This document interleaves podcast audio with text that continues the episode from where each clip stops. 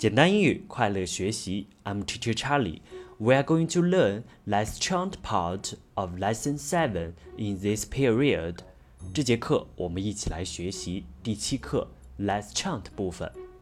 首先，查理老师来读一下这里的文章。One, two, one, two. Let's go to school. Three, four, three, four. Let's close the door. Five, six, five, six. Let's pick up sticks. Seven, eight, seven, eight. Please don't be late. Nine, ten, nine, ten. Let's say it again. 我们再用平常的语速读一遍。One, two, one, two. Let's go to school. Three, four, three, four. Let's close the door. Five, six, five, six. Let's pick up sticks. Seven, eight, seven, eight. Please don't be late.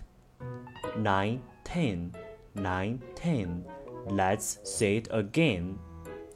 同学们，你们在查理老师读的过程中， 有没有感受到一些重复的韵律呢？接下来我们来看一看它表达的是什么意思。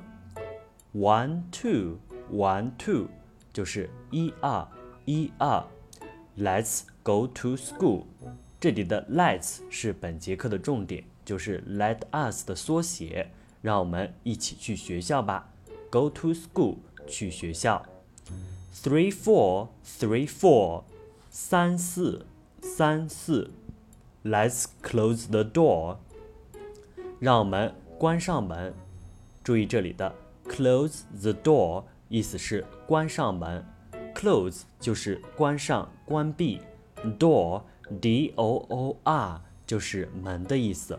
Close the door，关门。Five six five six，五六五六。Let's pick up sticks， 让我们一起捡起树枝。这里的 sticks 是木棍、小树枝的意思。Pick up 是捡起、拾起，捡起小木棍。Pick up sticks。Seven eight seven eight。Please don't be late。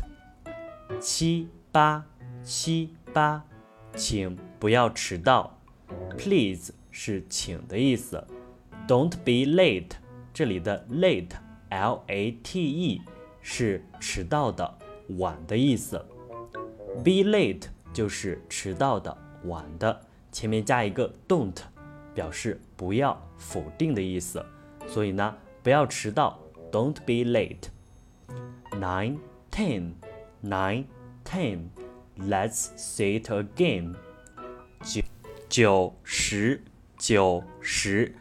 让我们再说一次。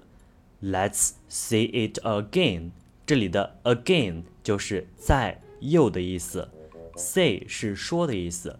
Say it again，再一次说，再一次唱。Say it again。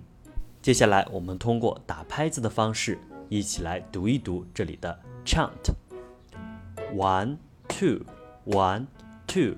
Let's go to school.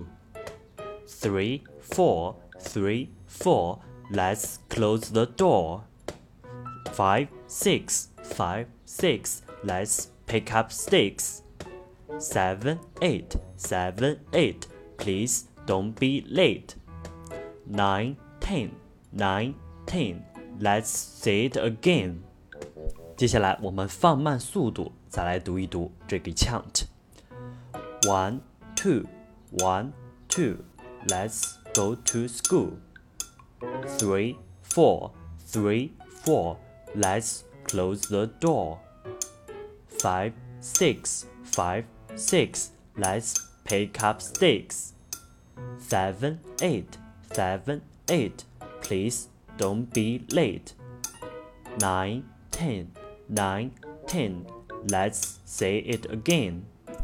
同学们是不是感受到非常强烈的这种韵律感、节奏感了呢？好，其实我们可以发现，在这首 chant 里面有很多跟我们中文的古诗有很多相同的地方。比在这里，同学们可以发现每两句话里面它的末尾都是相同的音。比如说，to school for door fix sticks eight late ten again。你会发现它结尾的那个音非常的相似，这也就是为什么我们读起来朗朗上口的原因。OK，同学们，我们要好好的熟记、多唱这首 chant。通过这首 chant 呢，我们会更加的感受到英语学习的快乐。反正查理老师感受到了，你感受到了吗？今天这节课我们就到这里，See you next time，拜拜。